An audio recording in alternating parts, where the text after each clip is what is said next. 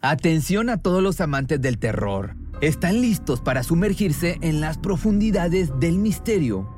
Pues les presento Archivos Perdidos, el podcast que explora las historias más escalofriantes de México. Archivos Perdidos no es solo otro podcast de horror, es una experiencia única que te lleva de la mano a través de historias como si estuvieras ahí mismo, viviendo los eventos junto con los protagonistas. La producción del podcast es impecable, con una narración cautivadora, efectos de sonido envolventes y una música que te sumerge en cada narración. Y si has vivido algo inexplicable, envía tu historia al correo archivosperdidos.genuinamedia.com y únete en este viaje a lo desconocido. Y no olvides también seguirlos en Spotify y Apple Podcast para no perderte ningún episodio. En resumen, si eres un amante de los misterios y las historias intrigantes, Archivos Perdidos es una adición, un complemento obligatorio a tu lista de reproducción. Cuando el tráfico te sube la presión, nada mejor que una buena canción. Cuando las noticias ocupen tu atención, enfócate en lo que te alegra el corazón. Y cuando te sientas mal, un buen médico te ayuda a sanar. Sabemos que mantener tu salud es tu prioridad, también es la nuestra en Kaiser Permanente, donde trabajamos juntos para cuidar de todo lo que tú eres. Kaiser Permanente, para todo lo que tú eres. Kaiser Foundation Health Plan of the Mid-Atlantic Stay Inc., 2101 East Jefferson Street, Rockville, Maryland 20852.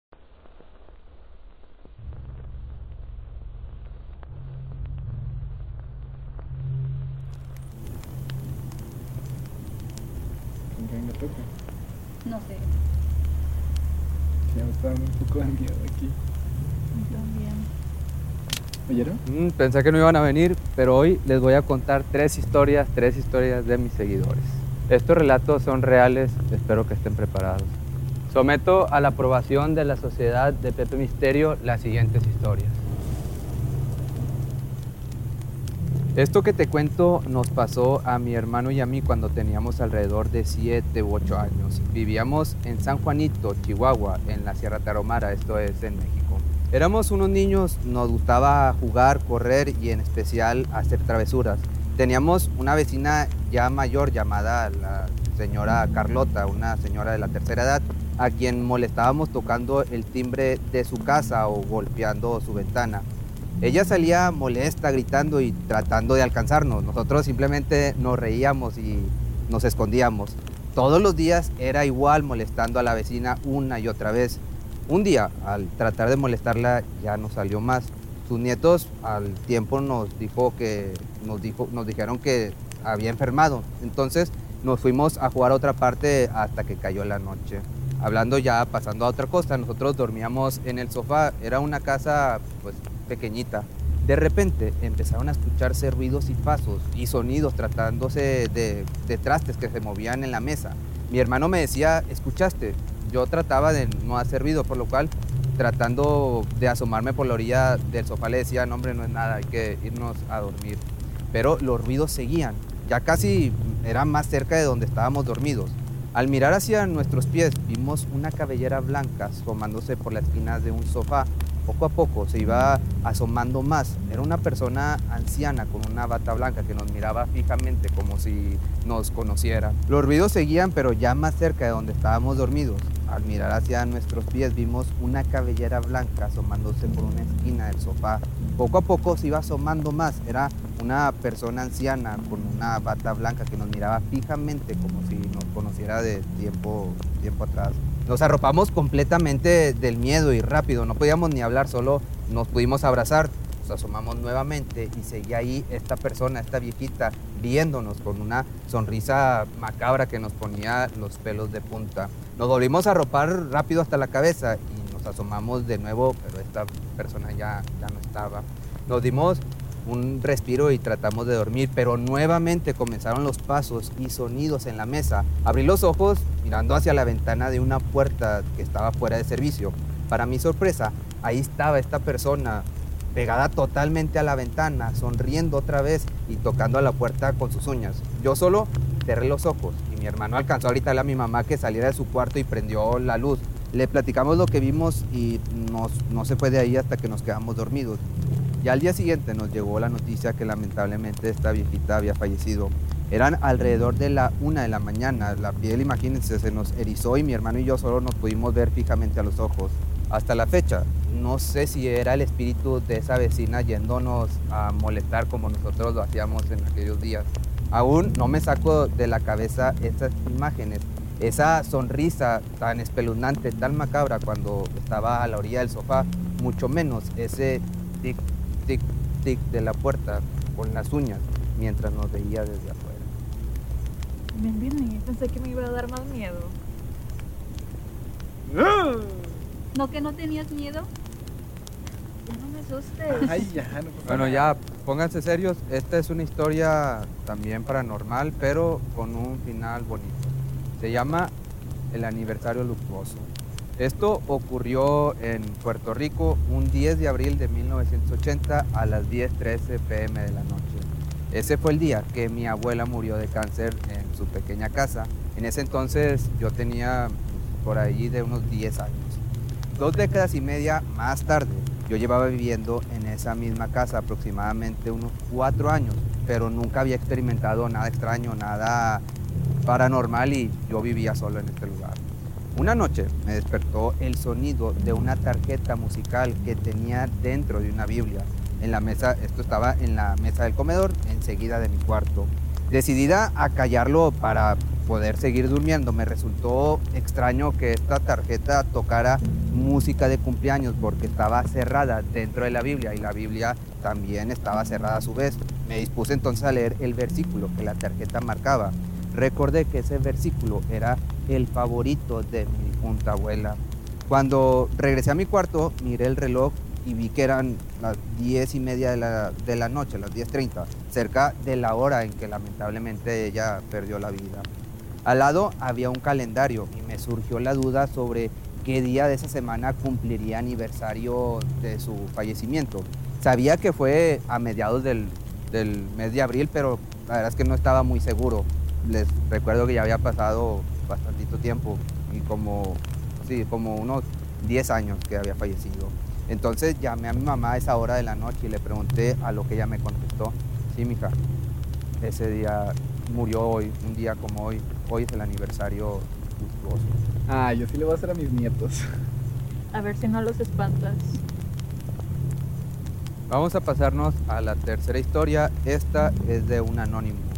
Se llama La Ouija del Abuelo también. Hace ya un par de décadas mi abuelo falleció de cáncer. Yo era muy chico, pero me cuentan que sus últimos días fueron bastante complicados. Su agonía duró varias semanas y mis tías y tíos ya estaban muy cansados. Durante esas noches en vela empezaron a escuchar y a pasar cosas muy raras, por no decirles paranormales. Mi abuelo era, les voy a contar un poco, les voy a describir un poco cómo era esta persona. Era muy solitario y desde un tiempo atrás dormía en el sótano de su casa. Aunque mi abuela todavía vivía, ahí cada noche se quedaba algún familiar para cuidarlo. Al principio, aunque era triste ver hacia mi abuelo, pues digamos que todo era normal. Ya conforme pasaban las noches, algunas cosas se caían de su lugar completamente de la nada. Después no solo se caían, parecía como si alguien o algo las lanzara más violentamente. No sé si a algunos de ustedes les ha pasado esto. ¿No? Bueno, regresamos. Pasó con algunos recipientes que se derramaban y se rompían con la caída.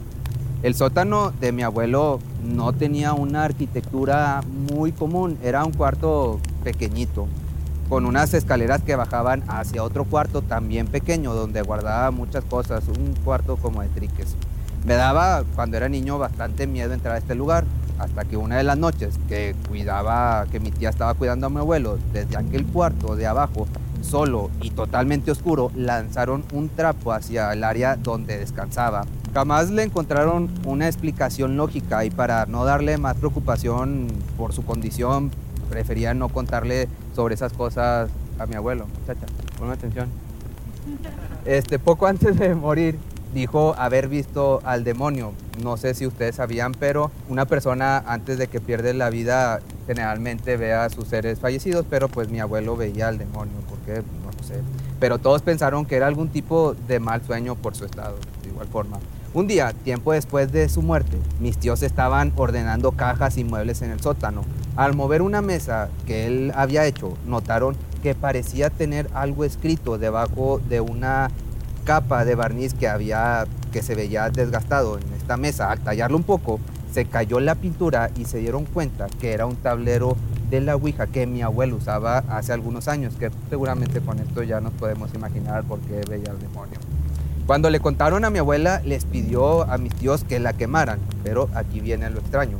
Aunque yo era muy chico, aún recuerdo esa tarde de invierno. El cielo estaba muy gris y el aire muy helado. Mis tíos prendieron el tablero en llamas, pero la madera no se quemaba. Así pasaron varias horas y la flama seguía viva, pero la ouija seguía intacta y era un tablero normal de, de madera. Yo mismo aparte vi algo que sí me asustó. En cuanto un tío se acercó al fuego, la flama se avivó demasiado y el viento sopló hacia él como si algo quisiera hacerle daño. Después ya de mucho tiempo, aunque pareciera resistirse a ser consumida, el tablero finalmente se hizo carbón. Esto pues no hizo mucha diferencia, pues en casa de mis abuelos siguen pasando cosas sumamente extrañas. Y es aquí donde yo les pregunto, ¿jugarían ustedes a la Ouija? Un millón de vistas, la tengo. Declaro esta sesión de la Sociedad de Pepe Misterio cerrada. Vámonos.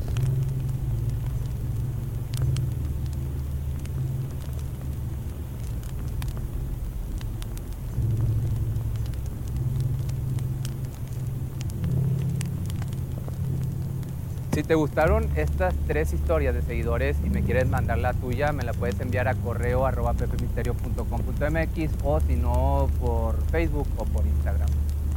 ¿Te preocupas por tu familia? Entonces, ¿por qué darles solo huevos ordinarios cuando pueden disfrutar de lo mejor? Eggland's Best, los únicos huevos con ese delicioso sabor fresco de granja, además de la mejor nutrición, como 6 veces más vitamina D, 10 veces más vitamina E y 25% menos de grasa saturada que los huevos regulares, además de muchos otros nutrientes importantes. Así que, dales los mejores huevos. Eggland's Best, mejor sabor, mejor nutrición, mejores huevos. Cuando el tráfico te sube la presión, nada mejor que una buena canción. Cuando las noticias ocupen tu atención, enfócate en lo que te alegra el corazón. Y cuando te sientas mal, un buen médico te ayuda a sanar. Sabemos que mantener tu salud es tu prioridad, también es la nuestra en Kaiser Permanente, donde trabajamos juntos para cuidar de todo lo que tú eres. Kaiser Permanente, para todo lo que tú eres. Kaiser Foundation Health Plan of the Mid-Atlantic Stay Inc. 2101 East Jefferson Street, Rockville, Maryland 20852.